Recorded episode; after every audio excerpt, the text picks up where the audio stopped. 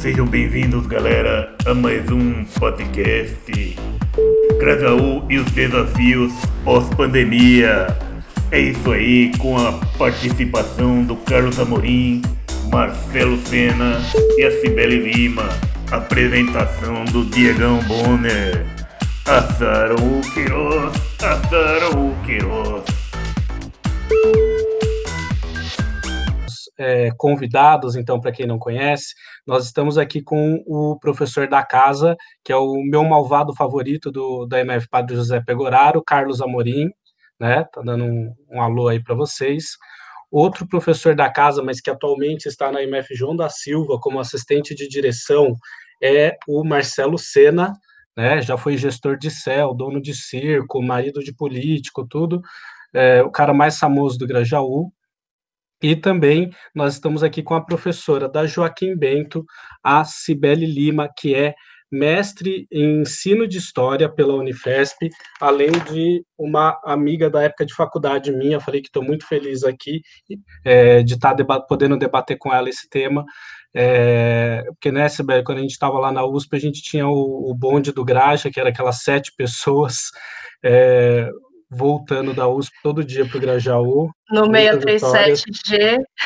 Isso, isso. Chegando em casa uma hora da manhã. Exatamente. É, exatamente.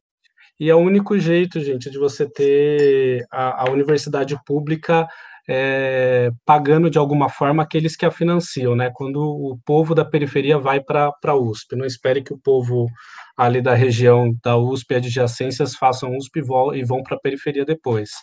É, então, por isso a minha felicidade está aqui com a Cibele. É, Marcelo, a Cibele vinha falando, então, dos inúmeros desafios que a gente vai enfrentar aí, é, que é, se juntaram para ocupar a cidade política, artística e culturalmente, tá certo? A ideia inicial era realmente é, sair pelas ruas dos nossos bairros, da nossa cidade, mas devido ao período de quarentena que estamos vivendo, nós tivemos que adaptar a nossa proposta e estamos ocupando as nossas redes com discussões de cunho político, social, cultural, é, sempre com uma pauta também pedagógica. A nossa escola, MF Padre José Pegoraro, faz parte é, do Ocupa Cidade. É o primeiro ano que ele está acontecendo, tem diferentes escolas. Então, se você quiser saber mais, pode procurar a página do Ocupa Cidade no Facebook, tá certo? É, nós estamos aqui hoje dentro, então, do Ocupa Cidade para fazer um, um debate sobre os desafios que o nosso território, o Grajaú, em especial as escolas do nosso território, vão enfrentar é, na, no retorno, quando esse período mais tenso de quarentena e isolamento social tiver passado, tá bom? É, e a gente também faz esse, esse debate aqui dentro do nosso podcast. O nosso podcast é o Padrecast. É, você pode achar ele tanto nas nossas redes sociais, se você for da nossa comunidade é, pai, mãe de aluno, você pode pegar pelos nossos WhatsApps, a gente tem canal de WhatsApp para comunicação entre, com vocês, ou então aqui no Facebook, e podcast, Spotify, Google Podcast e assim por diante, tá certo? É, essa é a nossa última live do dia, estamos todos bastante cansados, só com muito café para sobreviver, é, mas estamos aqui com convidados especialíssimos que são de escolas da, da nossa região para fazer esse debate. Então, eu vou começar apresentando eles, tá certo? É, começando aqui da casa mesmo do, do Pegoraro, eu estou com o professor de geografia mais temido dos corredores da MF Padre José Pegoraro, né, professor importantíssimo da casa, já homenageado no Prêmio Paulo Freire, o professor Carlos Amorim. Dá um salve aí, Amorim.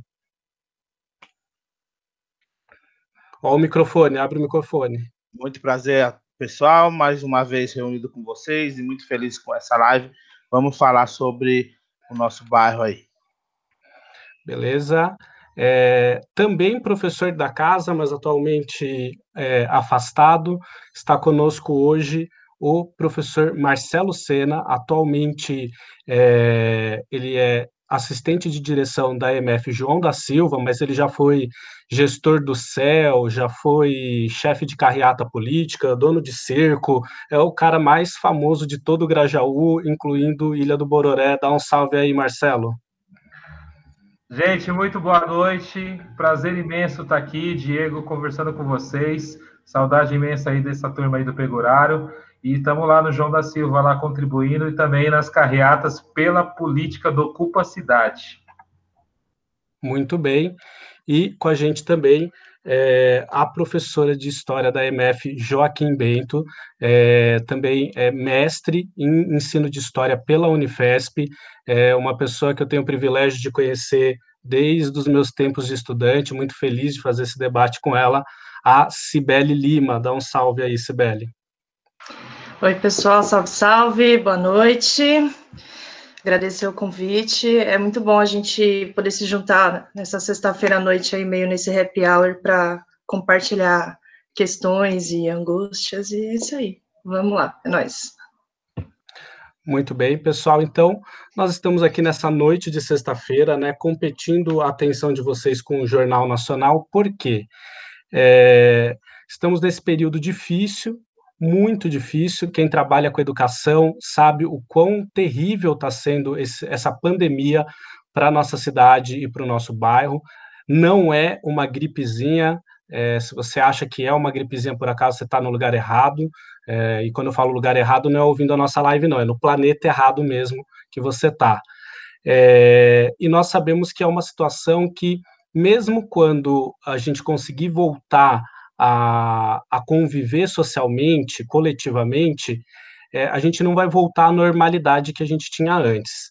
Diferentes desafios vão ser colocados aí para a gente, em especial para nós, moradores da periferia de São Paulo, do Grajaú, um bairro que não conseguiu nem fazer o isolamento social direito, muitas vezes por causa de condições materiais, as pessoas não tinham como ficar em casa é, esperando um auxílio do governo que nunca vinha. Então, pensando nisso, pensando nesse, nessas condições materiais que a gente vai enfrentar, especialmente pensando na educação, já que somos de três escolas é, do Grajaú, né, a gente pensou em fazer esse debate pensando nos desafios que a gente vai enfrentar. É, eu vou começar perguntando para a Cibele, é, Cibele, qual que você acha, do ponto de vista da, da escola, dos educadores em especial, qual vai ser o principal desafio no retorno às aulas? Ixi, já, já jogou uma bomba para mim aqui. É, eu acho que a, a questão do. A escola é o espaço dos afetos, né? Então, acho que um, um aspecto importante para a gente pensar é a escola, ela sempre cumpriu esse espaço dos afetos, da gente lidar com. É, as angústias dos estudantes, que muitas vezes é, a escola é um lugar ainda mais acolhedor do que em casa, por N motivos, seja porque é o lugar onde ele come, seja porque ele vive em condições precárias, porque vive situações de violência, abuso. Todas as subjetividades, as questões emocionais, elas afloram no convívio coletivo, né, na escola. E quando a gente receber de volta as crianças, é, a gente vai estar tá recebendo uma geração que já está marcada por uma série de, de, de, traumas emocionais, várias questões subjetivas, desde uh, estarem afastadas do isolamento, no, né, das outras pessoas, então, de estarem convivendo com um círculo social menor. Tem a questão é, do acompanhamento pedagógico, que a gente sabe como a continuidade do trabalho é importante, então, principalmente nas séries iniciais, é, a gente vai ter muita, muitos retrocessos, né, de retomar as crianças em processo de alfabetização. A gente vai ter que lidar com estudantes que perderam familiares, perderam amigos, com escolas onde é, colegas também não estarão mais com a gente por conta né, de terem sido vítimas da Covid. A gente vai ter que lidar com crianças que estiveram expostas a mais violência por estarem mais em casa. É, todos os tipos de violência física, sexual, é, psicológica, além das questões econômicas, né? Porque a crise ela já estava colocada aí antes, agora ela está agravada o desemprego aumenta, a informalidade aumenta, e as vítimas são as famílias das nossas crianças, né? Tudo isso vai se refletir na escola. Além de que a questão da socialização, ela é um, um processo apreendido ao longo da vida também, né? Então, acho que a ausência de, desse convívio social, ele vai ser muito perceptível quando a gente voltar para a escola em relação é, a como vamos nos reorganizar enquanto grupos, enquanto classes, tomando novas medidas de segurança que a gente vai ter que se adaptar, é, ao mesmo tempo tendo que dar conta das carências, é, enfim, eu acho que tem muitas questões que a gente vai ter que é, se voltar, muitos desafios, tem a questão funcional, a questão do EAD, é, congelamento de salário, verbas, tem uma série de coisas, mas o que me preocupa muito hoje é mesmo essas relações é, de afeto, né, que são tão afloradas na escola e que a gente também muitas vezes não tem a estrutura é, que gostaria para lidar com isso. Então, também vai ser algo muito exigido para nós que já somos uma categoria muito adoecida, né, do ponto de vista emocional. Então, dos inúmeros desafios que a gente vai enfrentar aí é, quando a gente estiver voltando ao trabalho, né? Tanto do ponto de vista é, pedagógico, quanto psicológico, social, enfim, são inúmeros os desafios. Você hoje está na gestão escolar, é assistente de direção lá no João da Silva. O que você já tem percebido, né? Porque você não parou de trabalhar. É, Para quem está ouvindo a gente não sabe, os professores, ninguém parou de trabalhar, né? Mas os professores estão em casa, dando suas aulas de casa, e quem é da gestão precisa continuar indo para a escola e acaba tendo um, um contato grande com as famílias. O que você já tem percebido de demanda nesses dias que você vai para a escola e como você acha que isso vai impactar na vida, na nossa vida no retorno? Acho que primeiramente agradecer a participação, o convite, né? É prazer enorme aí estar com o Carlos Amorim, o pessoal do, do, do a Sibéria, a gente trabalhou junto lá no Joaquim, e, e sim, a gente está por, por essa razão mesmo né, no trabalho político, porque é uma política pública, né?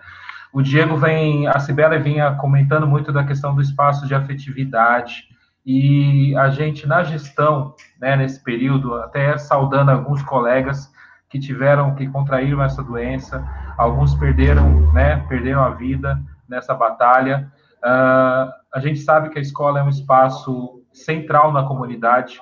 Sem a escola, a gente não tem acesso a nenhuma outro, uh, uma outra instância é o primeiro local que as famílias vão realmente pedir socorro, né? Tanto que muitos educadores se engajaram em várias campanhas é, solidárias e continuam fazendo aí o seu trabalho, é, mesmo à distância, dentro das possibilidades, mesmo no, no processo de exclusão social que a gente vive, já vivia antes da pandemia, mas agora é, tomou uma proporção muito maior, né? As pessoas conseguem enxergar de fato onde está essa exclusão social. É na periferia de São Paulo. Né? É aqui que estão morrendo pessoas.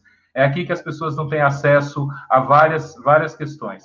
E sim, lá na escola, todo dia, uma ligação pedindo socorro, né? Porque as famílias elas estão pedindo socorro nesse momento em que perdem o aluguel da sua casa, no momento que perdem um emprego, no momento que perdem a possibilidade de estar sobrevivendo né? É, não é fácil, não. Não é uma gripezinha, como a Sibeli vinha falando. É, a gente tem uma política pública deficitária, né, que não está olhando nesse momento para a periferia de São Paulo, para os moradores, para pessoas que estão aí perdendo suas vidas. As pessoas estão clamando muito por uma questão básica, que é a alimentação, né? Vamos, vamos falar, por exemplo, da questão da merenda escolar, que é um direito subjetivo da criança, além do acesso à educação. Né? Então, nesse momento, a Prefeitura de São Paulo, quando ela entrega o cartão alimentação somente para alunos que estão cadastrados no Bolsa Família, ela desconsidera que maioria dos alunos né, que tem direito a esse benefício e também estão passando por, por uma questão aí financeira, econômica grave, ela desconsidera que eles têm acesso a esse direito. Então, é, um, é uma das questões mais latentes né? E, e nós, escola, ali naquele momento, a gente não consegue dar todas as respostas. O que a gente é, é, também não entende, porque o CRAS, Serviço de Referência da Assistência Social do Território, não está prestando um serviço como deve ser prestado. Né? No momento que a gente diz que ela 156 para a prefeitura e a prefeitura manda falar com a escola. Né? A escola não tem todas as respostas. A gente está buscando junto, sim, com a comunidade, junto com as pessoas, com os atores locais, com os colegas, para a gente tentar resolver uma situação que é de política pública, né? E, infelizmente, a gente está aqui na, na, na, ponta e, de certa forma, aí, correndo vários riscos também, em termos de do contágio, em termos também da violência que vem é, é, nesse momento também acontecendo em algumas escolas, infelizmente. Né? Então, a gente tem a questão estrutural, social, aí, a questão do abismo social muito latente aqui na ponta. Né? Então, nesse momento, assim como a gente discutia lá na, numa live hoje com o pessoal do, do, do, João da Silva. Eu também sou professor da EJA, né? A gente discutindo também com o pessoal do, do Três Lagos. É, não há uma outra opção senão um enfrentamento mesmo e um entendimento de que as pessoas têm que realmente ocupar os seus espaços de direito. Né? A gente precisa se unir né, aqui na ponta para cobrar, por exemplo, onde está a verba, os 4 bilhões de reais que foi destinado ao momento de Covid-19, de combate ao Covid-19 no município de São Paulo. Então, a gente tem que fazer esse questionamento. A subprefeitura da Capela do Socorro, onde ela está nesse momento? Né? Em que momento que ela está aí da, da de apoio né, a essas famílias, a, a, nós, escola, que somos uma parte do serviço público? Então, acho que eu queria abrir minha fala nesse sentido, porque é, é, é muito triste ver uma mãe ao telefone ou na porta da escola chorando porque não tem opção, não tem outra opção, né? Então é importante que a gente tenha esse sentimento, que a gente partilhe isso com a comunidade, e esse espaço aqui é o espaço privilegiado que a gente consegue falar com várias pessoas e também pedir essa ajuda, né? E vamos aí tentar é, sanar tudo isso. Beleza. É, Amorim, ainda um pouco nessa seara, você está fazendo parte de uma ação bem bacana que está acontecendo no Pegoraro, né? Que não deixa de parte de uma leitura desse cenário que a escola estava vivenciando. Você quer contar um pouco dessa experiência? Microfone. Vamos lá. Não tem como negar que a pandemia alterou a lógica de funcionamento da nossa sociedade, né? E a escola também teve a sua lógica de funcionamento alterada é, hum, muitos problemas vão surgir surgiram nesse meio tempo, inclusive a questão mesmo de acesso, né, das famílias à, à alimentação.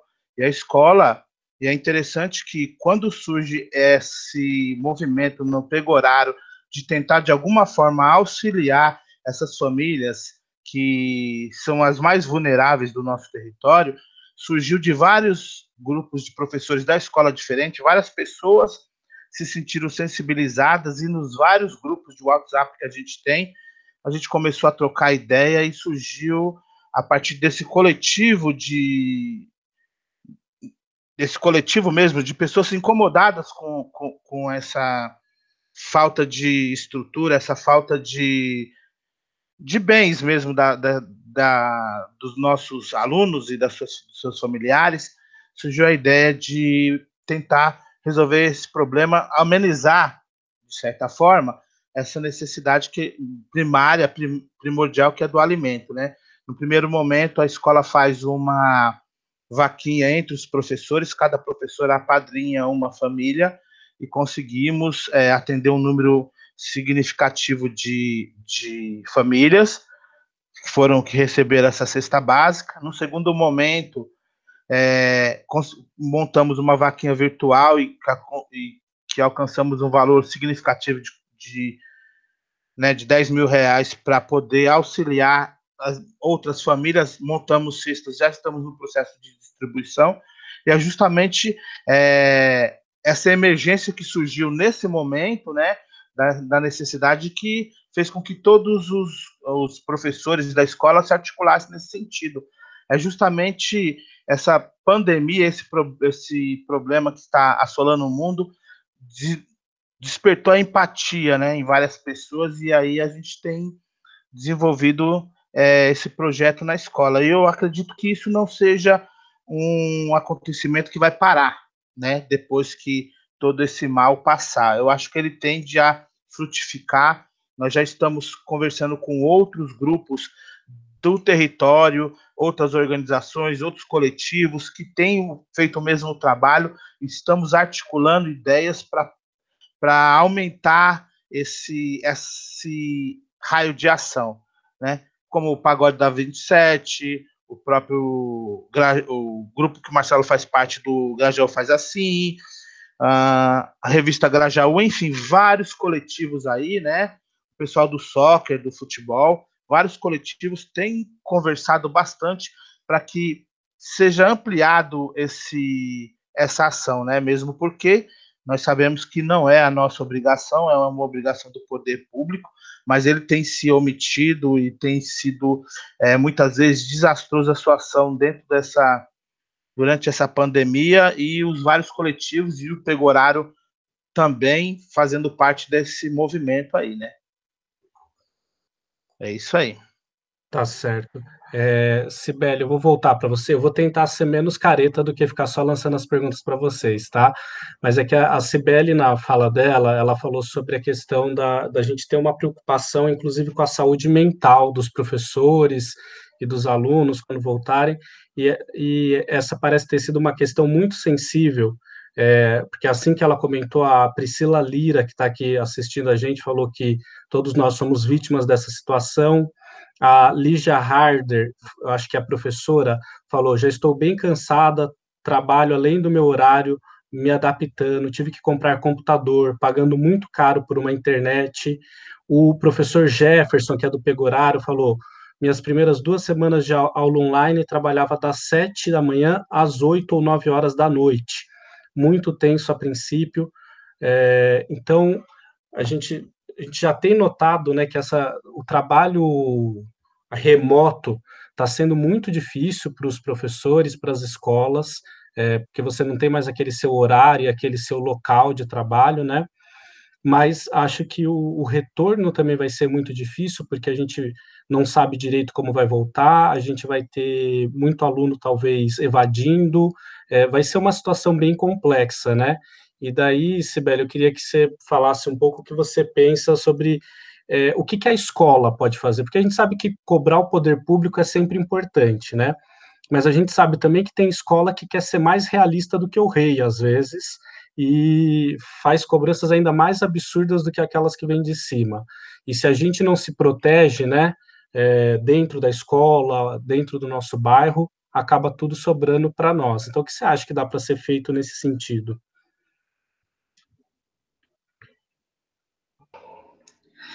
Nossa, é bem complicado. Eu acho que, ao mesmo tempo em que a gente está num momento meio anestesiado com tudo que está acontecendo e principalmente que está fora do nosso alcance de atuação, então desde a questão da pandemia, isolamento, aí governo, aí medidas, é, cada dia uma, um, uma facada diferente, né? Agora a gente está sem ministro da educação, o que também do jeito que estava, também às vezes é melhor ficar sem. É, então, tudo isso vai deixando a gente abatido, né? Porque enquanto isso a gente está em casa trabalhando num esquema bizarro, sem estrutura material, sem estrutura formativa, as escolas fazem o que podem, mas a gente vai precisar de alguma forma buscar forças para transformar isso em uma energia, né, uma energia de autodefesa e de defesa da educação pública e especialmente dos sujeitos ali do, da comunidade escolar, né, as crianças, as famílias, porque a gente vai ter que e para além justamente do que você colocou, né, do que das possibilidades que o poder público nos coloca, sem saber como isso vai ser, então a gente já tem uma situação onde é, vários estados e municípios onde está sendo ameaçado voltar às aulas, é, as redes ameaçando entrar em greve, é, pessoas que já é, estão em licença médica ou têm problemas de saúde, estão pensando como vai ser isso no retorno, a gente tem muita gente da comunidade escolar com problemas de saúde que né, os coloca em grupo de risco, e com certeza o objetivo vai ser mostrar número, ainda, ainda mais que a gente está num véspera de processo eleitoral municipal, né? Então, por exemplo, as burocracias que vão nos amarrando. Tiveram denúncias de várias escolas que estavam com merenda estragando dentro das escolas. A prefeitura não autorizava a distribuição, não providenciava a retirada, a comunidade escolar passando fome, e aí as gestoras e gestores, é, ao decidir, por exemplo, distribuir isso por conta própria, podem responder processo administrativo, aí a máquina burocrática do Estado não está a nosso favor, então é todo um, um, um ciclo de coisas que vão dificultando esse olhar humano mesmo para o nosso trabalho, né? E a gente está agora aí nesse momento da, da, da tecnologia, da gente fazer as atividades de maneira remota, que isso vai esvaziando um pouco justamente também desses laços humanos que fazem com que a gente se identifique. É, se eu não estou olhando para a cara daquela criança e interagindo com ela em relação ao conteúdo que eu estou propondo, é uma atividade muito vazia, né, em, em, diversos aspectos essenciais da educação, assim. Então, acho que a gente vai ter é, as escolas, principalmente as gestões. Você falou aí de escola que quer ser mais realista que o rei. Tá cheio, tá cheio. Nossa, a gente ouve cada história da, da, das nossas colegas e tal, né, sobre tanto a questão dos horários, da, da rigidez, da, do controle, é, é muito uma forma de controle, né? As tecnologias, elas estão sendo muito usadas também para controlar o, cada um de nós no que a gente está fazendo, nos horários, na questão de saber que as coisas podem ser visualizadas e estão registradas para quem quiser ver. Então, não que a gente poste alguma coisa que vai dar problema, né? Mas é uma forma também de você fazer ameaças, é, mesmo que sejam veladas e colegas de escola particular também sofrendo muito assédio é, moral por N motivos por conta do trabalho remoto. É, e as escolas vão, os, nós vamos precisar ter esse espírito de colocar é, todos esses sentimentos aí, né, da pandemia, mas focar numa força de, de mudança, de ação, de diálogo, para a gente poder se impor enquanto sujeitos do processo.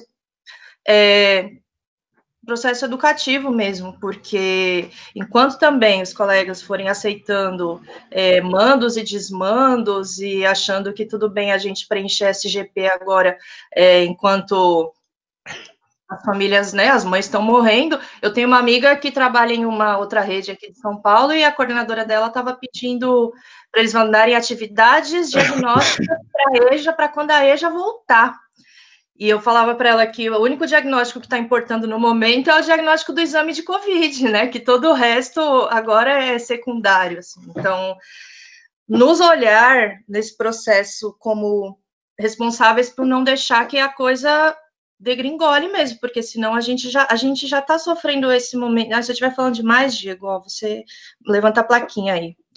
Mas a gente já está sofrendo esse momento de crise humana, humanitária, né? Então é um cada um por si, é uma falta de solidariedade, é a questão da fome que traz violência, que traz é, uma série de, de outros problemas. Se a gente dentro da escola age como robozinhos que vamos aceitando tudo, ou mesmo quando não que todas as gestões sejam problemáticas. Nesse ponto, eu tenho é, muito a agradecer a gestão do Joaquim Bento, que é nota 10, assim. Mas a gente também não pode esperar tudo da gestão, porque a gente que está ali dentro da sala de aula com as crianças, né? É a gente que está recebendo a maior carga de interações, que está sendo despejado um monte de coisa na gente. Então, a gente é, tem a responsabilidade mesmo de, de pensar como vai ser esse retorno e para fora da escola. Acho que o que a gente está fazendo aqui é algo muito importante que a gente precisa ter articulação é, entre nós das escolas, que as ações elas não podem ser é, isoladas, porque nós somos parte da mesma comunidade. Até porque tem muitas famílias que têm é, as crianças em todas as nossas escolas ao mesmo tempo, né? E os problemas eles são os mesmos. Então, é, criar essas redes de atuação, é, entender que a gente não pode ficar numa passividade, que para muita gente, inclusive, é bom, muita gente acha bom ficar no, na atividade online, porque por N motivos da vida tem problema para estar na sala de aula com o aluno, é, porque não é fácil mesmo. É, a, a, gente, as pessoas não podem ceder a isso, né, a essa sedução. É, é muito complicado. Então, acho que é isso, né? Trazer toda essa força de, dessa energia tensa que a gente está vivendo no momento do país e botar tudo isso como força de ação, porque agora ou nunca, né? As crises elas também são os momentos onde acontecem as rupturas e não é fazendo o discurso da empíricos das é, oportunidades, mas as grandes transformações sociais elas vêm em momentos de crise onde quando as pessoas estão ali realmente passando fome, né? É a Revolução Francesa, é a Revolução Russa e são tantas outras que poderia dar de exemplo. Eu acho que a gente vai precisar ter um mote aí para terminar. Eu estava pensando nisso hoje à tarde, assim. O que, que a gente precisa para o Grajaú? A gente precisa de pão, paz e terra.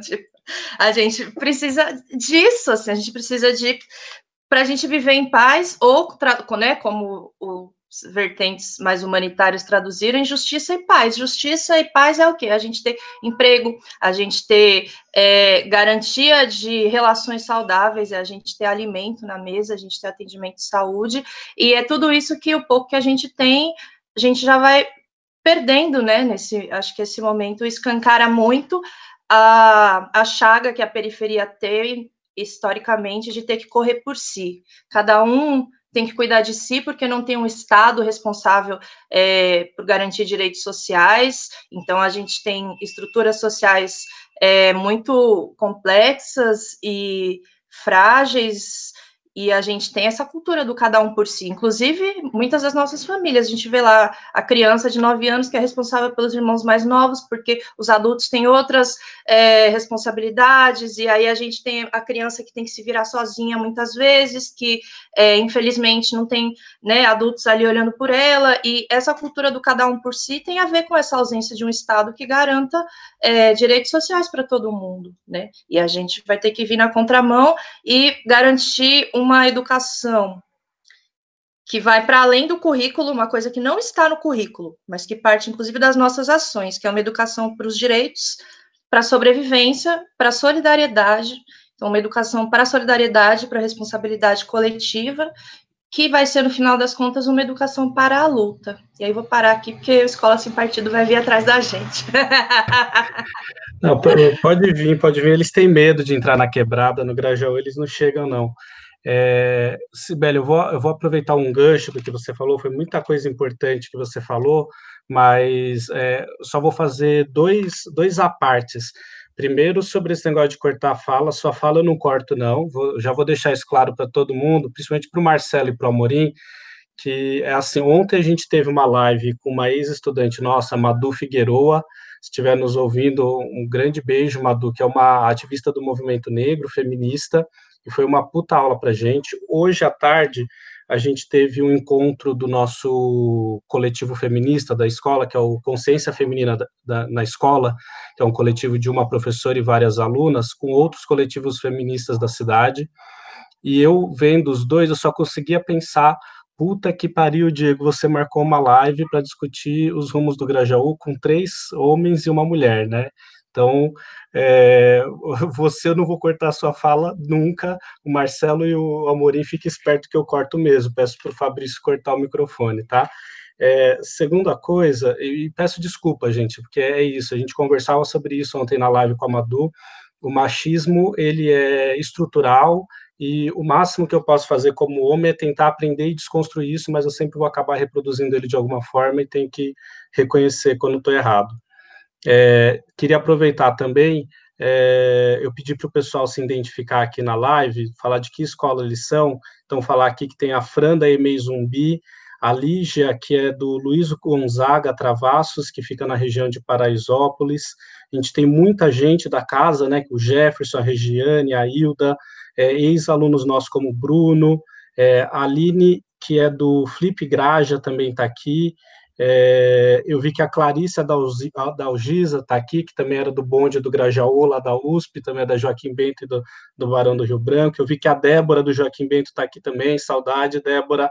Muita gente legal aqui na live, ainda vou tentar ler as perguntas de, de todo mundo, mas eu queria jogar, e agora eu não vou jogar para uma pessoa específica, eu vou jogar para vocês de maneira geral, essa, essa, isso que a Cibele trouxe na fala dela, da importância de se agir nesse momento, porque a gente não pode ficar só atordoado por tudo que acontece, mas agir em rede. É, nós estamos num, num território de um potencial, potencial político, potencial educativo, cultural, que é enorme. É, eu acho que não daria, se a gente passasse duas, três horas falando só os nomes e as ações de coletivos é, ou de projetos escolares que tem na nossa região, a gente não daria conta. Só que a gente percebe que dificilmente isso acontece em rede. Né, dificilmente as pessoas se comunicam, é, as escolas, as escolas fazem projetos maravilhosos, e como a Sibeli disse também, né, a gente tem aluno que o, o pai estuda na EJA da Joaquim Bento, um filho está no João da Silva e o outro filho está no Pegoraro. E as escolas não têm reunião pedagógica junto, as escolas não se comunicam. Mais uma vez, não, de maneira nenhuma estou usando isso como uma crítica, porque é, passei pela Joaquim Bento, que tem um, um projeto político-pedagógico maravilhoso, profissionais maravilhosos, é, conheço muita gente do João da Silva, que é excepcional, estou na coordenação pedagógica do, do agora, então isso não é uma crítica, mas é, é um pedido de ajuda até para a gente pensar aqui como que a gente pode, é, essas escolas e outras, agir em rede, pensando nos desafios que a gente vai enfrentar agora nesse, nesse contexto. Uh, Diego, eu queria falar um pouquinho, é, puxando esse gancho, eu acho que é, é pertinente, como você citou, é, são infinidades de grupos de pessoas querendo fazer o bem dentro aqui do, do território, né? A gente não conta aí a, a quantidade de pessoas que estão articulando, não só nesse momento, mas já vinham articulando, né? O coletivo Grajaú faz assim, por exemplo, nasceu em 2017, quando o governo de São Paulo aí, da prefeitura de São Paulo, é, decidiu fechar os centros de convivência da criança e do adolescente. Né? né? Nesse momento, a, a, a rede né, dos CCAs e dos CJs sentiu necessidade de estar tá amadurecendo mesmo essa conversa e a gente sentou junto, chamamos o pessoal da saúde, chamamos o Ministério Público, chamamos todo, tudo quanto que era direito, vereador que estava aí no, no, no, no cargo para fazer a defesa da criança e do adolescente no território. E pensando nessa questão de que a gente não vai enfrentar esse momento sozinho, é na união que se faz esse trabalho. Né? Não, não vejo outro momento, não vejo outro sentido da escola existir se ela não estiver junto de tudo isso.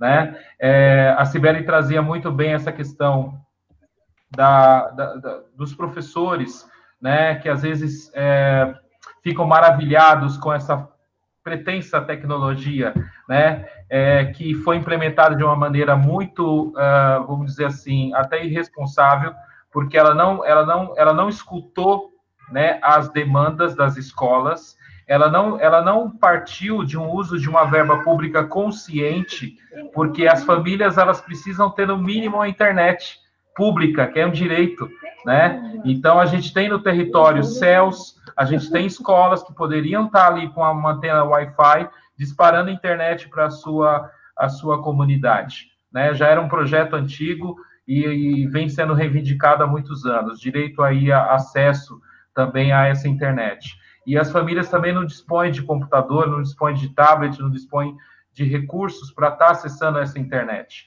Né? Então, do ponto de vista de que as escolas, elas receberam uma normativa, que é a normativa 15, ali, ela não diz nada a respeito de que o professor tem que fazer avaliação numa plataforma do Google, né? É, é, é, é impensável pensar numa questão de avaliação do, da criança nesse momento que a criança mal está conseguindo conviver dentro do seu âmbito familiar, né? Em que as famílias estão passando por várias, várias crises aí. Então, pensar na escola é pensar que a nossa escola ela precisa avançar em muitas coisas. Né? É pensar que a escola também tem que ser repensada. A gente já vinha fazendo essa discussão é, há algum tempo é, de que as escolas precisam trabalhar numa ótica horizontal, né, do ponto de vista pedagógico. É, o Pegorário tem uma, uma, uma, questão muito bacana, e o João da Silva, o próprio Joaquim Bento, na perspectiva de projetos que o projeto humaniza, o projeto horizontaliza, né? não é somente a sala de aula, Então, a, a questão da sala de aula, a questão dos 35 alunos a 40 alunos numa sala de aula e um professor, isso para a nossa geração, ou, ou mesmo para a nova geração que a gente está trabalhando, já era já uma, uma, uma questão complicadora. Né? A gente não pode ter a centralidade no professor. Né? O trabalho pedagógico ele tem que se dar de forma horizontal, ele tem que se dar de forma de que o aluno, de fato, é, é, tenha voz naquele espaço, que ele possa participar e, e, que a gente também possa construir, porque não, a gente não pode construir o nosso material pedagógico?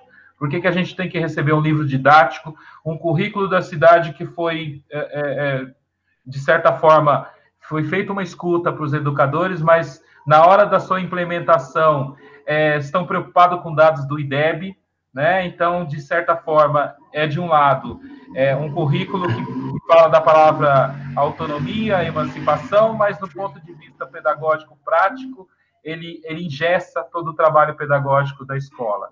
E onde está o projeto político pedagógico das escolas, né, nesse momento? Por que, que a gente é, pensa e repensa esse projeto, se de fato a gente vai ter que obedecer a uma normativa? Né? A gente vem falando disso porque, e sim, acontece sim uma cobrança e agora muito mais efetiva, porque eles querem mostrar dados de que esse, esse momento né, da educação, esse acesso está dando resultado. Não está dando resultado. A intenção deles já era, já uns 10 anos atrás, implementar o ensino à distância.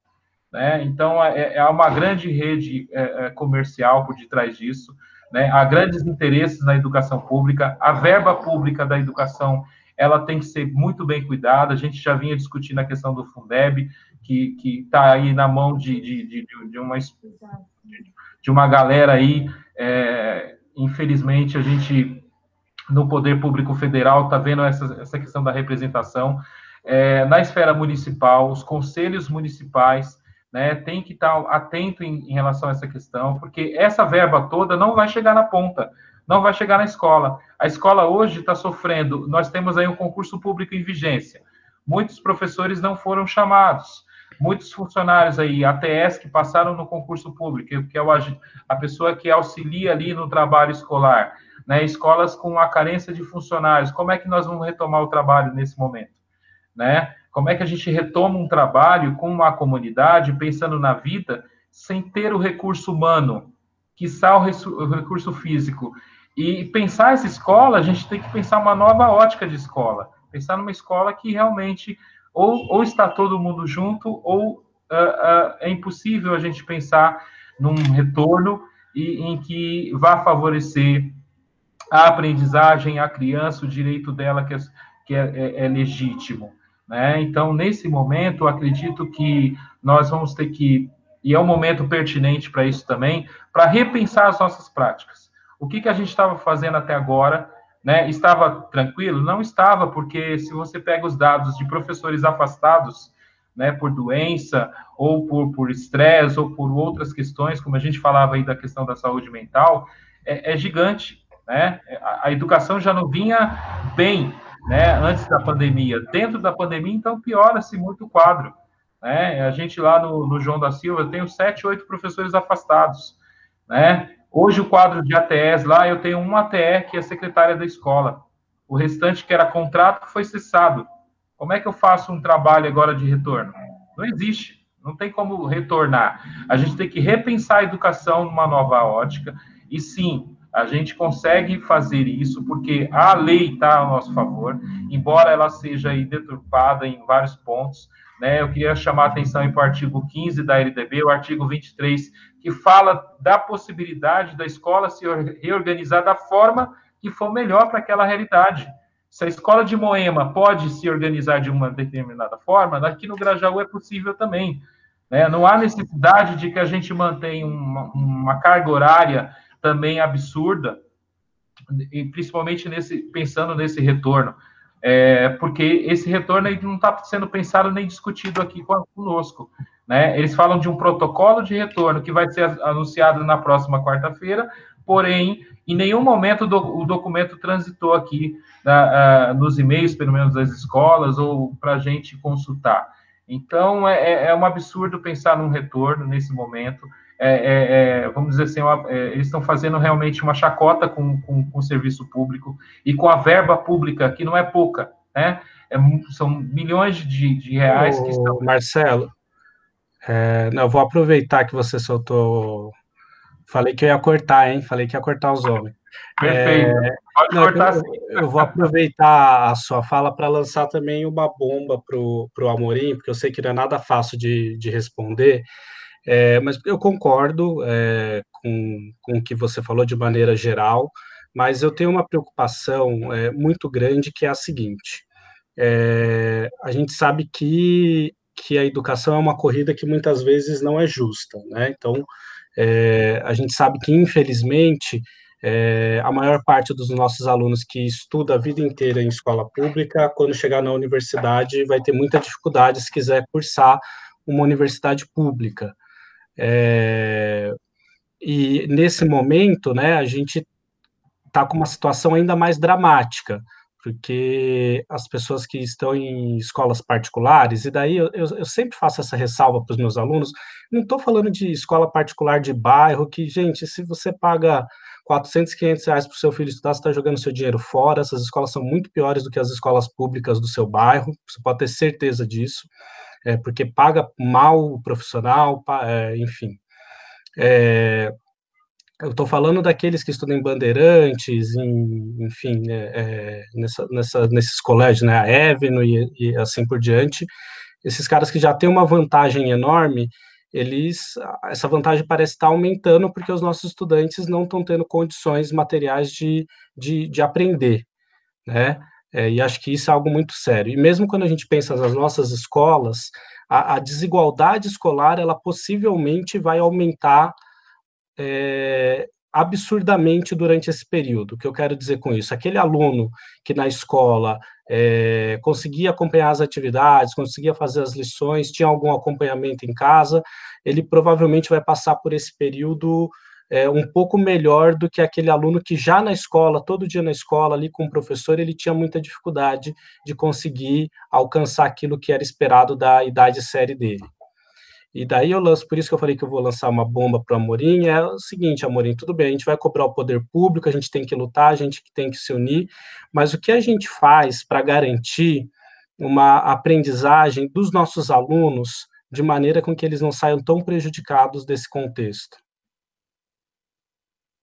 O microfone, o Amorim está cansadaço também, esquece sempre o microfone. É, é uma bomba mesmo, é complicado de, de dizer, porque realmente a defasagem, existem estudos que comprovam que um, longo, um tempo muito grande, afastado da, da escola, dos estudos, tende a gerar uma maior defasagem. Os meninos e meninas que estão sendo prejudicados com tudo isso, aqueles que não têm o acesso às tecnologias, né? A grande maioria, parece que o poder público não pensou nesses meninos, né? Porque o anúncio, a propaganda é muito bonita, mas o menino não tem acesso a essas tecnologias, muitas vezes, e aí a defasagem vai ser sempre maior, sempre grande. É, ela tende a cada vez ser maior, como você disse. Mas aí eu penso na importância mesmo do que todos vocês disseram aí, do trabalho em rede, né? De nós, enquanto. Eu, eu, às vezes eu dou umas devagadas nesse sentido, eu começo a pensar e começo a, a, a, a imaginar as possibilidades. Por exemplo, é, as escolas levantar quais são os reais é, pontos de defasagem que os meninos têm, né? E fazer um, começar a fazer reuniões, seja usar essa tecnologia então, já que o, o contato é, próximo, mesmo na volta, vai ser muito difícil, mas manter esses canais é, tecnológicos para poder pensar estratégias para a nossa realidade, para o nosso território nós temos um território de 92 quilômetros, né? 92 quilômetros o Grajaú, de, de, de, problemas muito grandes, mas de um, de um potencial incrível, entendeu? E chamar todos os todos os grupos é, que compõem o Grajaú, que estão no Grajaú, para nos ajudar nesse sentido, sabe? De, de promover uma, uma educação de qualidade. Eu, eu fico imaginando, é, os alunos saem de uma das nossas escolas ali e ter acesso, ir para o sarau, para um sarau, que o Grajaú é rico, né?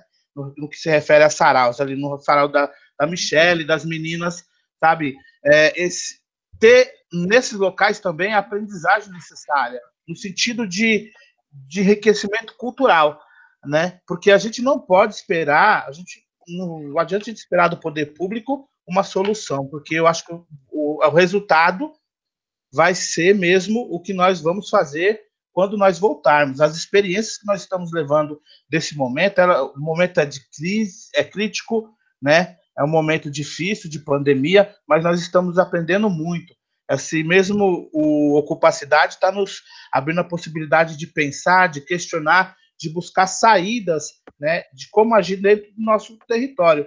Eu penso nesse sentido. Eu acho que é, as defasagens serão grandes, mas cabe a nós, professores, como sempre, né, fazer o nosso papel que sempre nós fazemos, mas enfim, ir um pouco além, tá? E tentar mesmo trabalhar em rede, trocar ideia, buscar o que foi inovador na outra escola da rede, buscar o que foi inovador na outra escola da, da, do estado ou da prefeitura, chamar esses professores, esses coordenadores para as nossas escolas e mostrar essas experiências. Dentro desse processo né, da volta. Ó, falou, ó, a gente teve uma defasagem X e conseguimos recuperar um tanto de número de alunos, conseguimos recuperar esses alunos, e nós usamos esse processo, essa metodologia, e aí vai ser a troca mesmo, porque a defasagem é clara agora nesse momento, foi escancarado, escancarada, e vai ser muito mais é, clara quando a gente estiver de novo lá no chão da escola, né? Eu penso que é, vai ser um momento muito difícil, mas eu acho que o trabalho em rede vai possibilitar que nós é, tentemos avançar um pouquinho, né? Melhorar um pouquinho é, esse grande problema, esse grande problema que vai se manifestar lá na frente. Eu penso isso. É, Sibeli, e, e, aproveitando, né, porque talvez nem todos os nossos ouvintes saibam, mas você também tem uma larga experiência na organização de lutas como um todo, mas pensando na educação do, do cursinho Emancipa, né, é, é, acho que os nossos lutadores do bairro às vezes são esquecidos. Se as pessoas tivessem ideia é, do que você já fez é, com, pela organização do Emancipa, assim, é, é algo que, que né, precisa ser muito, muito bem entendido. As pessoas acho que não têm dimensão da importância desse, dos cursinhos, é, desses cursinhos é, gratuitos para os alunos e que também se preocupam com a formação política, e você teve muito tempo à frente disso. É, eu estava lendo recentemente um artigo do Adriano Souza, que é da Uniafro e é nosso contemporâneo da FEFELESH também, não sei se você lembra dele, é, em que ele falava, saiu na Folha esse artigo, né, em que ele falava da importância das escolas atuarem como articuladores de lutas políticas e sociais nesse momento, né? Porque a, a escola, a gente fala muito que o poder público não chega na periferia, mas ele chega. A escola e o posto de saúde é o poder público na periferia, é o contato mais imediato da população com, com o poder público. Como que você acha que a gente pode, é, formas de organizar nossa luta nesse momento? É, você acha que é possível organizar essa luta? Você falava na sua primeira fala sobre uh, que esses momentos de crise também eram momentos de oportunidade, é, que é algo que eu concordo, né? Ao contrário do cara, eu acho que o cara da Empíricos pensa um pouco diferente da gente, porque acho que a oportunidade que a gente vê é acabar com as oportunidades dele. Mas queria saber, ouvir você um pouco sobre isso. Eita, a gente pensa as oportunidades coletivas, para o coletivo, né? E o, o, cara da Empíricos pensa as oportunidades individuais, assim, é, é bem isso. Eu, eu penso que a gente está num momento, eu disse lá no começo que a gente vive um, uma crise humanitária, inclusive, né? E a, a questão da luta antifascista, da luta antirracista, que tem sido é, chamados muito fortes nesse momento, elas têm tudo a ver com o que a gente está discutindo, porque a gente só vai conseguir organizar, de fato, a nossa luta trabalhando com a ideia de que a gente vive dentro de um sistema onde as coisas estão é, conectadas. Então, você falava da questão, vocês, né, o Amorim falou também da questão da defasagem, da universidade, mas a universidade também está vivendo uma crise sem precedentes. Né? Claro que a gente sempre falou, a universidade está em crise, a universidade está em crise, mas hoje é crise de verdade. então, é, acho, além da gente pensar, por exemplo, nos nossos estudantes que estão prejudicados no Enem e do agravamento da, do, do fosso da meritocracia, é, todas as estruturas da educação elas estão sofrendo é, golpes que a gente, mesmo com a saída desse governo, a gente vai levar muitos anos ainda para conseguir superar né, alguns problemas vários problemas. A universidade ela também vai ter uma série de, de consequências agora com a questão é, da pandemia. Se a gente for pensar que hoje no Brasil a gente tem mais pretos e pobres fazendo é, universidade, mas que essas pessoas também estão nesses grupos de vulnerabilidade econômica e uma, uma série de problemas que vai fazer com que é, os estudantes mais pobres tenham, infelizmente, que talvez abandonar a universidade, se afastar, tem todas essas questões que elas estão interligadas, né? E a própria pensando na perspectiva profissional, digamos, dos nossos alunos. Esse é um, debate já é, que vem desde antes da pandemia, quando a gente fala, ai, como é que a gente vai motivar o aluno na sala de aula, a gente pensa em questões geracionais, a tecnologia, a gente pensa na questão da saúde mental dessa geração, que é algo que também é muito discutido nas nossas escolas, né? É, tem a ver também com perspectivas profissionais. Muitos, é, muitas das profissões que existem hoje, daqui a 10 anos não vão existir mais, vão surgir outras, e quem é que vai ocupar? Se ao mesmo tempo a gente tem é, o surgimento de novas profissões como piloto de drone, por exemplo, é, a gente tem aqui do nosso lado, da ponte para cá, o, agravamento da precarização do trabalho. São os entregadores que vão fazer greve aí na semana que vem, né? Que é o fim de qualquer vínculo trabalhista e qualquer segurança para o trabalhador, é a questão é, do fim da Previdência. Se a gente for pensar que a expectativa de vida no Grajaú é cerca de 55 anos, e a gente, inclusive nós aqui, vamos ter que trabalhar mais do que isso, né? Para poder se aposentar e muitos não vão ter acesso a isso. Então, todos esses problemas, eles estão ligados. E quando a gente fala de defasagem em termos de conteúdo, isso é muito, muito problemático, né? Porque a gente, sim, a gente tem que dar conta do conteúdo. É, eu sou professora de história, eu fico desesperada pensando que se as crianças entenderem o meu conteúdo, a gente vai é, conseguir fazer uma mudança de consciência das pessoas e organizar a luta, porque a história e o que está acontecendo hoje é igual ao que aconteceu, igual não, né?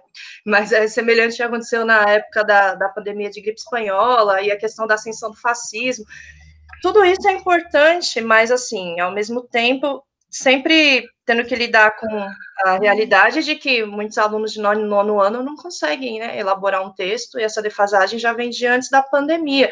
Então, acho que a gente tem um agravamento da meritocracia hoje, é, do ponto de vista estrutural, inclusive, dentro do próprio tipo, BNH, a diferença entre um estudante que tem estrutura é, tecnológica para fazer as atividades online e o colega que não tem né? E quando a gente voltar para a sala de aula, é, essa própria desigualdade interna vai ficar muito evidente. Se a gente não tomar cuidado com as abordagens, acho que a gente pode, inclusive, reforçar valores reacionários dentro da nossa comunidade, dentro da nossa sala de aula, né? Se a gente partir para a lógica da culpabilização do indivíduo.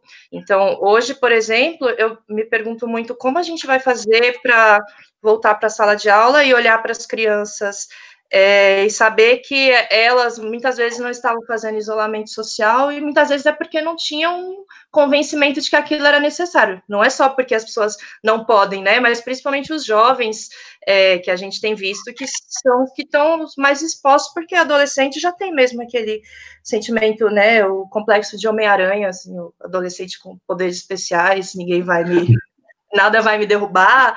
É, e isso tem colaborado também, né, para disseminação do vírus. E, então, tem que olhar para essas crianças e não culpabilizá-las como um bando de adolescentes responsáveis, mas pensar em que contexto que essa mentalidade se formou para quando a gente voltar para a sala de aula ter um, um olhar.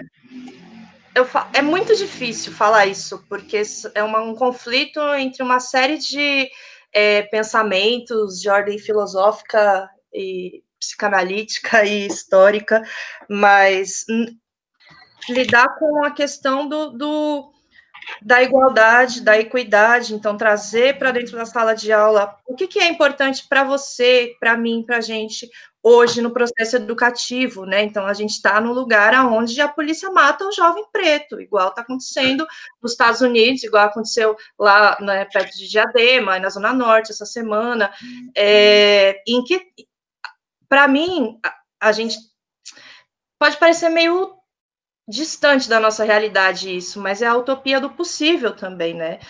Para mim, a defasagem desses alunos muito grave é de consciência de direitos e de sujeitos sociais. Então, é, aquelas crianças que estão no nono ano e que não sabem ler e escrever, que são meus alunos, mas elas são, têm é, uma defasagem de se compreender enquanto sujeitos de direitos que não podem sofrer uma violência policial e isso vai ser muito mais urgente nesse momento que nós estamos vivendo, que é da, da necropolítica, que é uma política feita para exterminar a população pobre, que é, na sua maioria, a população preta. A gente não pode esquecer que é muito benéfico para um país que está é, sofrendo aí a crise da Previdência, querendo aumentar o tempo de contribuição, é benéfico que pessoas morram, que pessoas idosas morram, que elas não vão precisar receber aposentadoria. É benéfico que, que pessoas em idade econômica também morram se você tem uma fila de desemprego muito grande.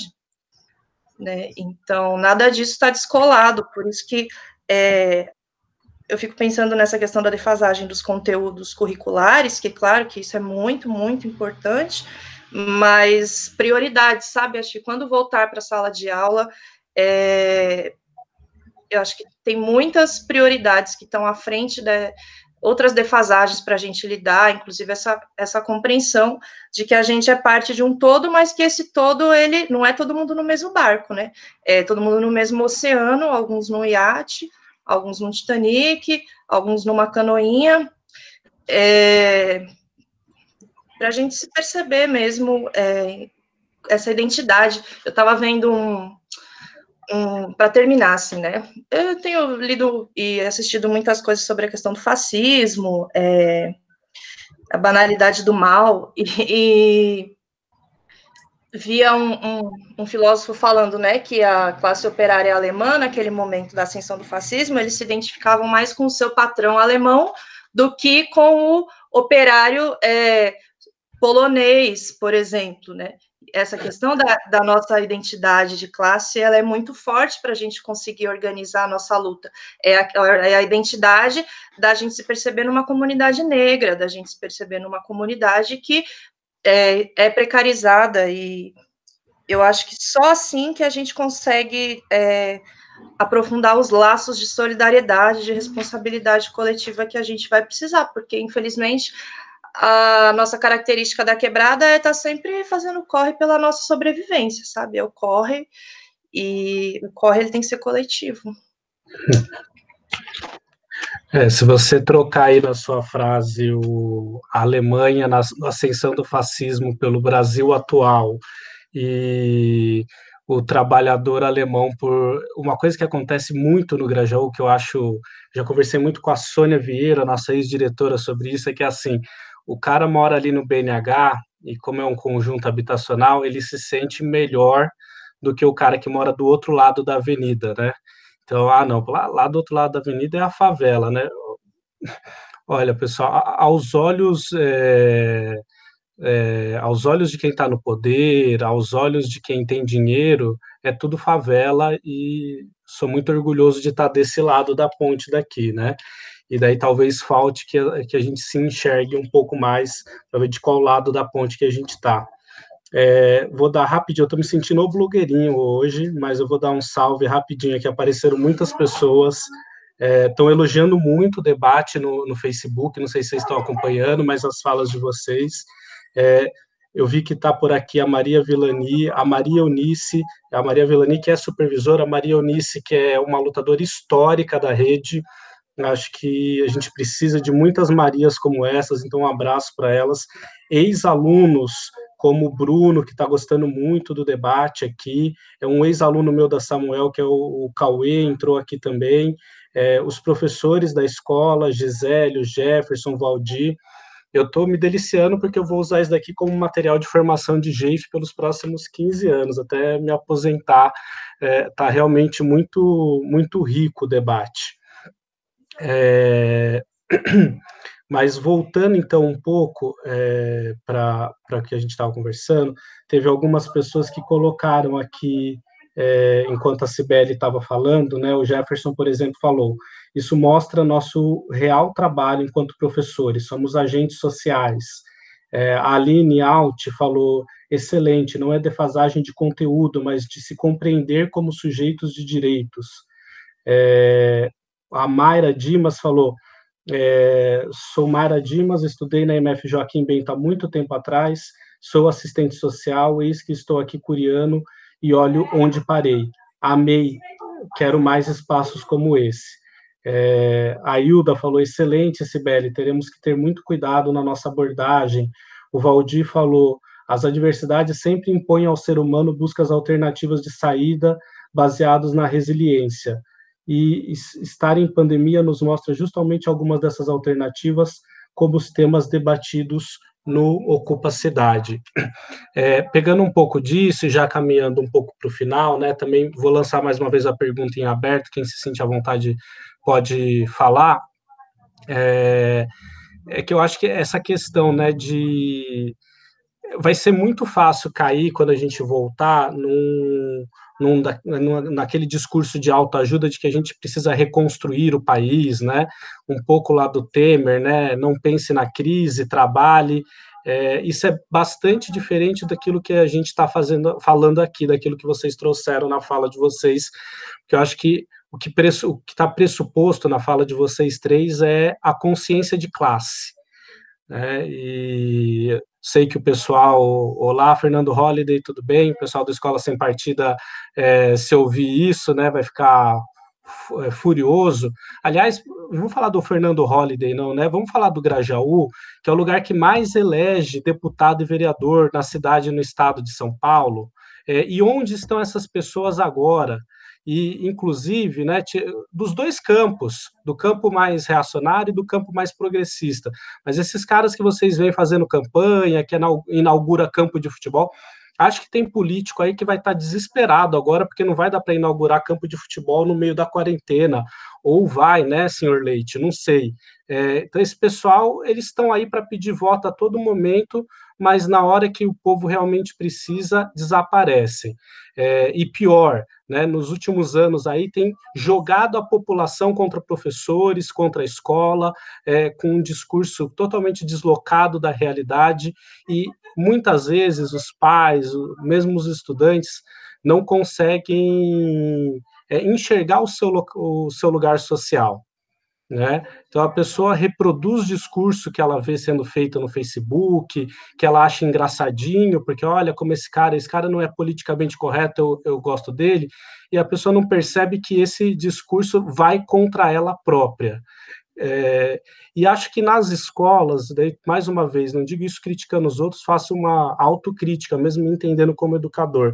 Acho que na escola a gente ficou com um pouco de medo um pouco de medo de enfrentar essas questões, um pouco de medo de colocar o pé é, no chão da escola, encarar qual que é a nossa classe, até porque também, e vou falar isso, sei que é muito antipopular o que eu vou falar, mas às vezes o cara nasceu no Grajaú, vive, vive no Grajaú, é, estudou naquela escola ou numa escola muito parecida com aquela, trabalha naquela escola, mas não se enxerga como igual ao seu aluno né? Só porque tem um emprego público, ganha um pouquinho melhor, ele se enxerga é, como alheio àquele lugar.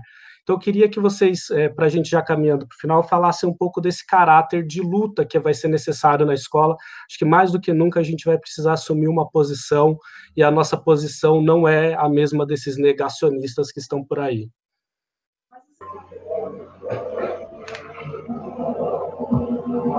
Eu queria falar um pouquinho, Diego, é, o, o Carlos, enfim, é, de que é, você já trazia na sua fala do sujeito que mora no BNH e olha para a comunidade em frente à janela dele, né, aqui na William Marim.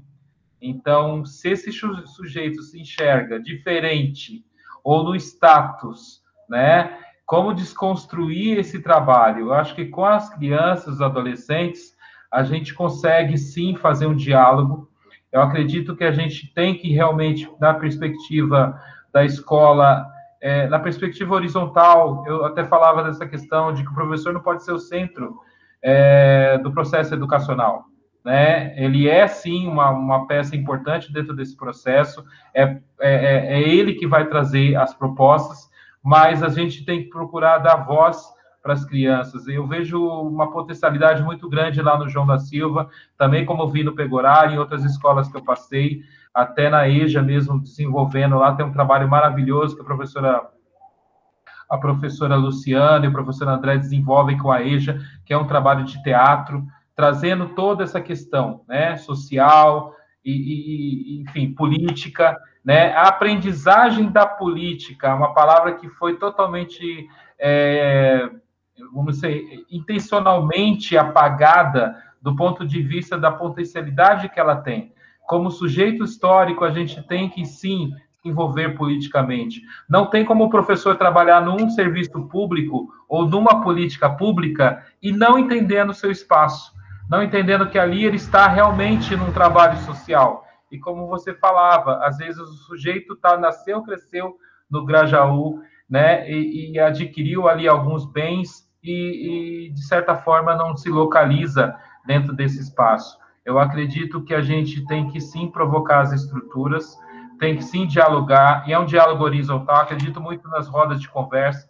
Eu acho que no momento que eu passei pelo Pegorário, a gente conseguiu fazer as assembleias estudantis, que eu acho que é um, é, é, é um, é um começo aí, né? Já que o professor tem essa dificuldade, às vezes, de ouvir o aluno, talvez criar, né, dentro do espaço ali, alguma roda de conversa ou possibilitar que o aluno fale, que ele critique, né, que ele busque ali, através da crítica, do olhar dele, e aí é um processo muito bacana, porque a gente abre a escuta, e a gente falava isso lá no João da Silva hoje, a, a, a questão da escuta, né, o quanto é importante para a nossa, nossa aprendizagem.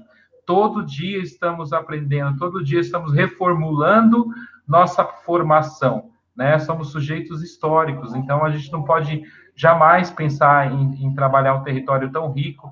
E eu não vejo também como não trabalhar a questão da musicalidade, a questão do sarau, a questão da ocupação mesmo dos espaços pela, pelos coletivos de cultura, chamar todo esse pessoal para estar tá somando junto com a gente num projeto e, e, e, e, fazendo com que a escola deixe de ser só muro, muro, lousa e giz, né? A escola precisa ser muito mais do que isso, né? E ela tem essa possibilidade, ela já vem rompendo alguns, algumas paredes aí, a gente vem observando mesmo e, e vendo as experiências.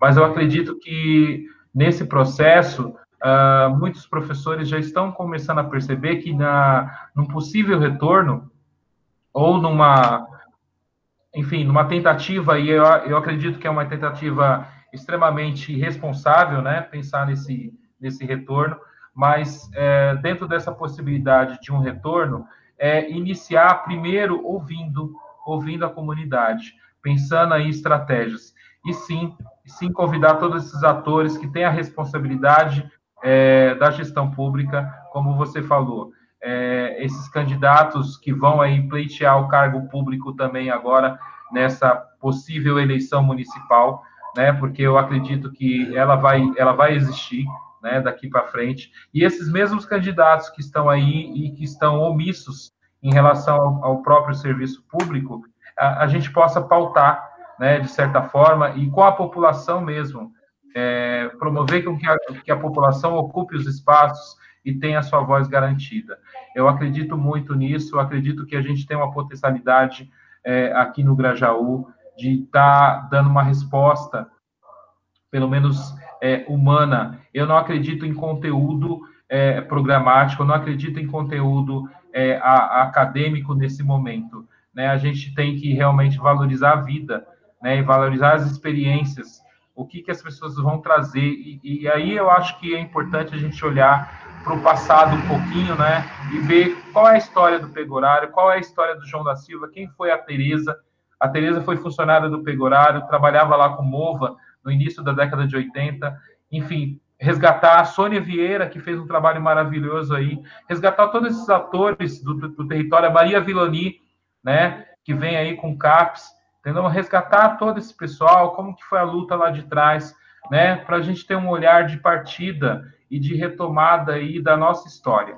É, a população, por muito tempo, ela, dentro dessa perspectiva da meritocracia, ela, ela acreditou que os direitos foram dados, né? E na, nada foi dado na sociedade. Foi fruto de, de sangue, foi fruto de luta. Quantas pessoas aí perderam suas vidas nas greves, né? Nós aqui na educação, quantas vezes é, enfrentamos aí as tropas de choque para ter garantido aí o nosso salário, nosso, vamos dizer assim, a nossa condição de trabalho, que a gente pensar em salário.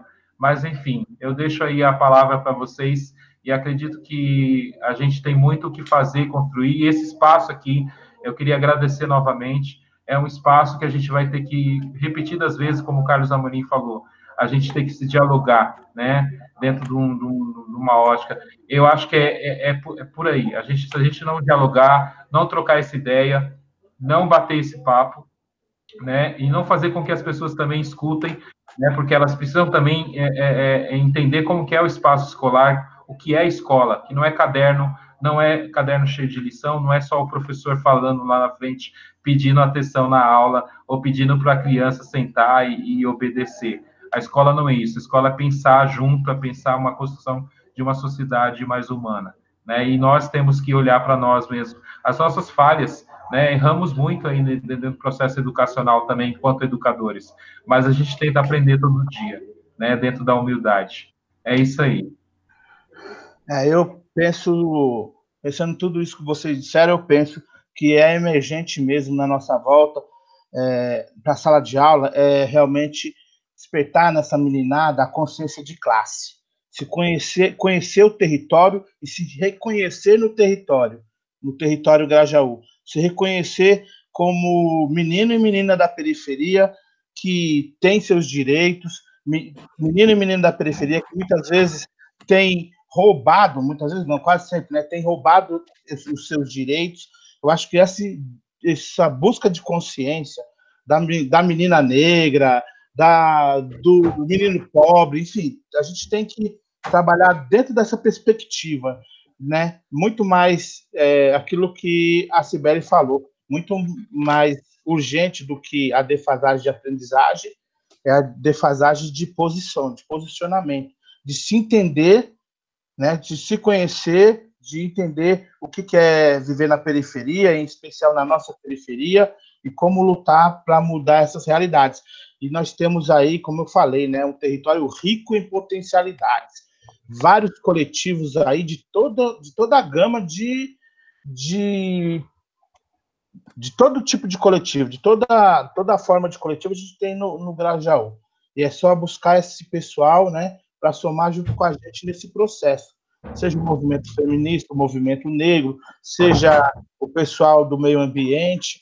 Acho que todo mundo tem um papel mais que primordial nesse momento, e é justamente isso, né? Desenvolver nesses alunos, desenvolver nessa meninada, nos nossos meninos e meninas, toda a sua potencialidade, né? Aquela potencialidade que a muda tem e que só, né, quando é regada, quando é cultivada, ela aflora, né? E nós temos muito disso no nosso Grajaú. É isso aí. Bom, então eu vou é, falar algumas coisas para finalizar aqui também. Primeiro, agradecer, né? É sempre. Ai, gente, é muito bom esses bate-papos, porque ah, eu sempre saio melhor do que quando comecei, né? Esse isolamento, a gente já é uma profissão solitária, por, por, mais contraditório que seja, e nesse momento a solidão ela é muito maior, né? E pensar é um negócio que deixa a gente deprimido também.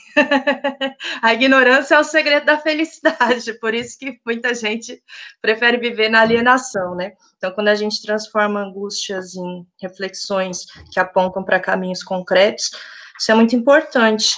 E então temos que fazer isso mais vezes, pensando inclusive no trabalho em rede. Trabalho em rede, fiquei pensando que ele exige flexibilidade nossa, enquanto seres humanos, e flexibilidades também administrativas, de gestão, de organizar, se dispor a organizar calendários conjuntos, de juntar panela, né, de levar é, o corpo docente se dispor a ir para um outro lugar que não a sua escola, eventualmente, é, conversar com pessoas diferentes, exige humildade de aprender com o trabalho da outra pessoa, e são muitas coisas que são exigidas de nós para fazer um trabalho em rede, e a gente tem que ter consciência disso para se dispor. Eu acho que é muito importante a gente é, pensar como as escolas vão criar essa flexibilidade.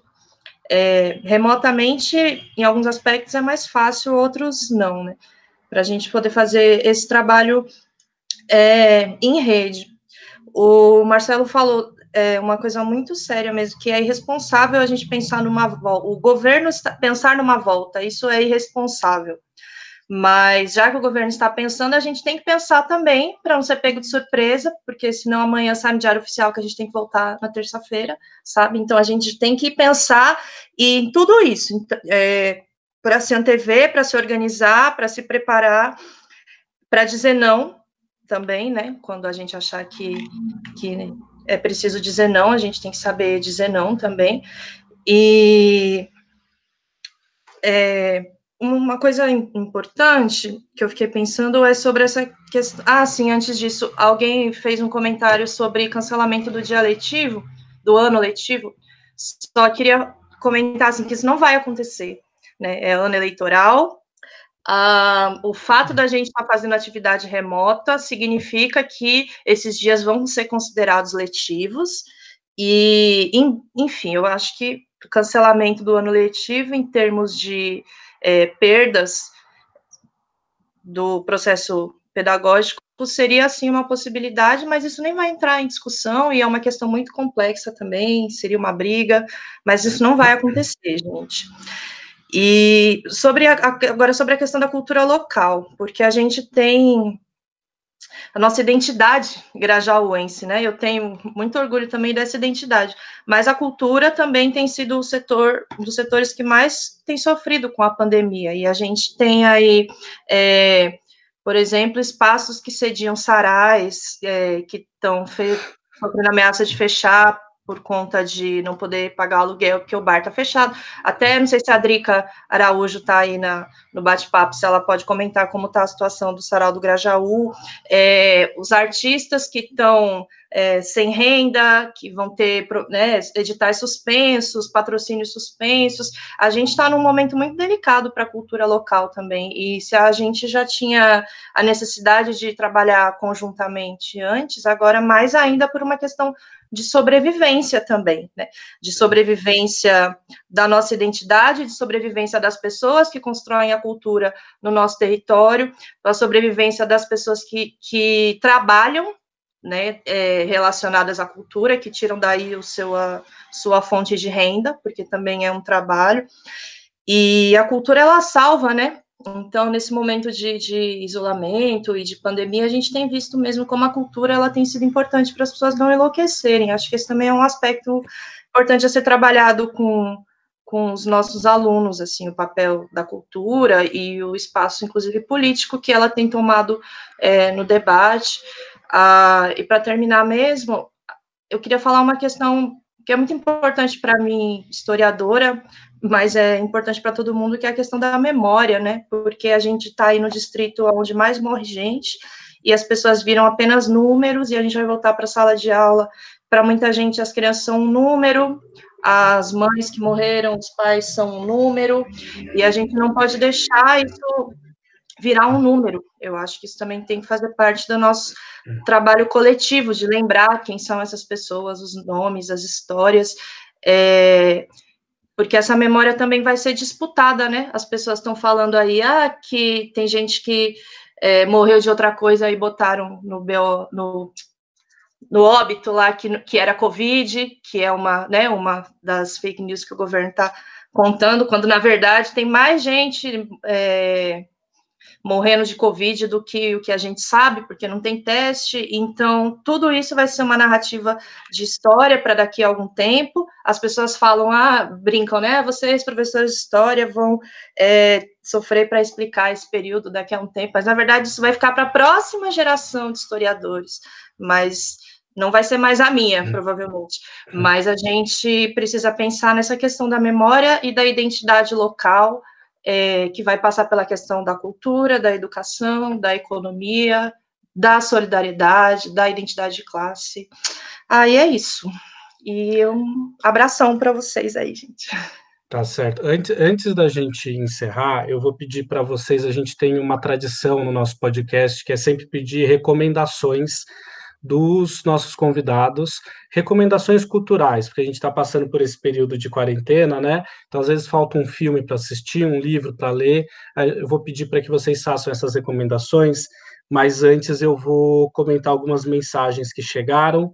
É, começando aqui da Adrica Araújo, que foi citada pela Cibele na, na fala dela, que é do Sarau do Grajaú. Ela falou que a campanha para arrecadação de dinheiro do Sarau do Grajaú continua, ainda não conseguiu alcançar a meta. É, Drica, se depois você puder, talvez até através da Cibele, me mandar o link da onde vocês estão fazendo essa arrecadação, eu vinculo na página da escola, tá? E daí a gente tenta se ajudar.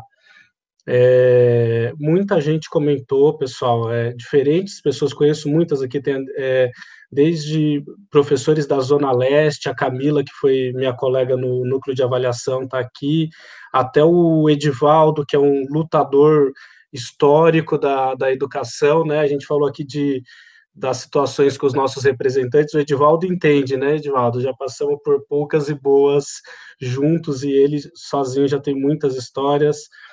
É, a Simone foi muito participativa nesse debate, a Josiane, do João da Silva, minha ex-colega de Samuel Weiner, muita saudade sua, viu, Josi? É, a professora Marta falou que o debate foi um super aprendizado, a Vanessa Delfino também agradeceu.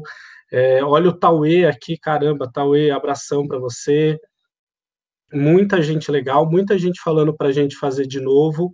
É, só lembrando, pessoal, o, isso aqui é uma ação dentro do Ocupa Cidade e também do podcast do Pegorário, que é o Padrecast. É, se vocês quiserem com, é, continuar acompanhando o nosso podcast, ele geralmente é apresentado pelas nossas alunas, a Alana e a Laiane, que já trabalharam muito hoje, por isso a gente liberou elas, é, sempre com debates muito bons eu eu eu tô cada vez mais convencido de que o, a zona sul, a periferia de São Paulo tinha que ter um podcast para ela. É, parece que já tem algumas ações nesse sentido, mas eu acho que é, a gente tem muita gente qualificada, muita gente boa de se ouvir e falta uma, uma ação nesse sentido. Então, se tiver alguém aí ouvindo a fim de fazer esse trabalho, é, pode contar comigo, pelo menos, para ajudar naquilo que for possível. Tá certo? É, Carlos Amorim, vamos começar por você que é da casa. Qual que é a sua dica de hoje? Microfone, Amorim, microfone. É, sempre esqueço. É, dois livros que eu estou lendo agora nesse momento. Um é o Ditadura Envergonhada, do Hélio Gaspar, estou relendo. Né, eu li há muito tempo atrás, quando do lançamento eu achei necessário, dentro da nossa atual conjuntura, de reler esse livro. E o, o outro é um pequenininho, do Zygmunt Bauman, Capitalismo Parasitário. Estou gostando muito desse livro. Ele é um livro de fininho, bem fininho. Ele é bem gostoso de ler e bastante elucidativo, né? São alguns artigos que o filósofo escreveu durante enquanto alguns anos atrás. Essas são as duas dicas de livros que eu deixo para vocês aí. Filme, estou vendo nada de série agora, só estou vendo os clássicos do cinema e aí nem todo mundo se interessa. Marcelo, você que é quase da casa, ainda tem um pé no Pegorado, outro no João, é, dá sua dica aí agora.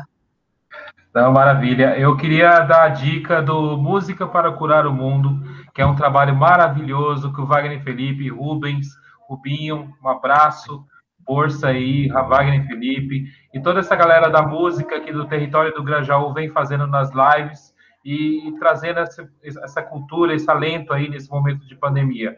E Gessé de Souza fala muito da questão da elite do atraso, e eu acho que é um, uma dica aí para a gente pensar né, esse trajeto histórico é, da política brasileira, em que parte né, essa classe média ela se perde, né, ela não se reconhece também como classe trabalhadora que depende é, é de, de, um, de, um, de um contexto. Né, nós não somos patrões, nós somos aqui povo e periferia, então a gente precisa se unir. Essa é a minha dica aí para vocês.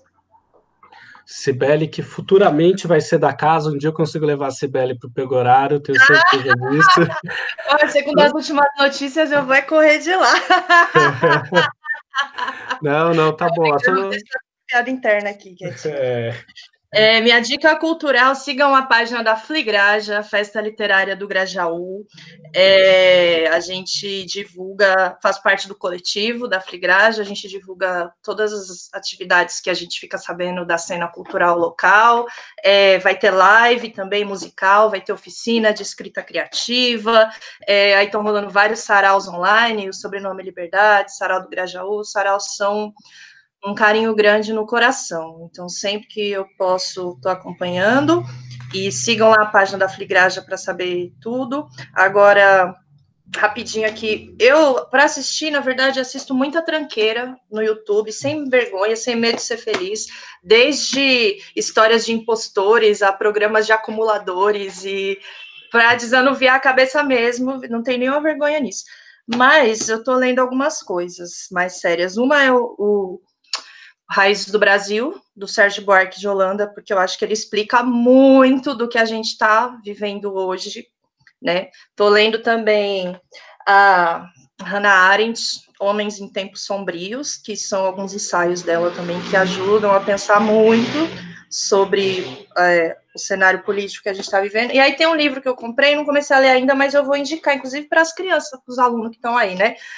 É, no YouTube, assistam o canal do Meteoro Brasil, gente. E aí, o pessoal do Meteoro Brasil soltou, publicou este livro aqui, que eu vou começar a ler.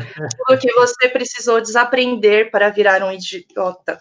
Então, eles vão desconstruir várias uhum. fake news e teorias da conspiração que estão é, atravessando a nossa vida hoje em dia. Da onde surgiu o medo de vacina, é, essa história de globalismo, marxismo cultural, professores domina, doutrinadores, tudo isso é, eles vão dar uma desconstruída bem legal. E aí ouçam podcasts, é, tem o Periferia em Movimento, que tem o site, tem a página, e eles estão fazendo o podcast é, sobre a pandemia na quebrada, e a Agência Mural, que também é uma agência de jornalismo periférico, que está cobrindo a pandemia com repórteres que são jovens periféricos, acompanhem, ouçam em todos os. Está em todos os canais de podcast aí também. Beleza, pessoal. É, agradecer mais uma vez imensamente aos nossos convidados. Falar para depois vocês irem lá nas páginas de comentário que vocês vão ficar muito felizes com o que o pessoal escreveu. É, a minha dica hoje vai ser bem simples, é falar para vocês acompanharem as ações do Ocupa Cidade. Amanhã na nossa página é, vão ter mais vídeos, não vão ser lives, também vão ser alguns vídeos que a gente vai lançar, mas teve muito debate bom, né? Acompanhar o nosso Padrecast, né? E para finalizar, é, vamos lá, pessoal. Primeiro, não é uma gripezinha, tá certo? Já são mais de 40 mil mortos, não é uma gripezinha, se puder, fique em casa. Segundo, a Terra é redonda, tá? Só para situar bem aí, a Terra é redonda. Terceiro, gente, se tem posso, cheiro de laranja. Posso falar, posso falar Diego? Fala aí, a terra, plana, a terra plana, ela não vira, rapaz, ela capota. Isso mesmo. E, e, pessoal, ó, se tem cheiro de laranja, se tem gosto de laranja e se tem forma de laranja, cor de laranja, é laranja, tá, pessoal? Não pode ser outra coisa. Abração, boa noite para vocês. E o mico da semana, galera, vai pro nosso amigão ministro da Deseducação, Decotelli. Coitado, tá mais perdido que cego em tiroteio, rapaz. Não sabe a sua formação, não sabe nem o que tá fazendo ali. Oh meu Deus do céu. é, rapaz, o laranjal tá pegando fogo.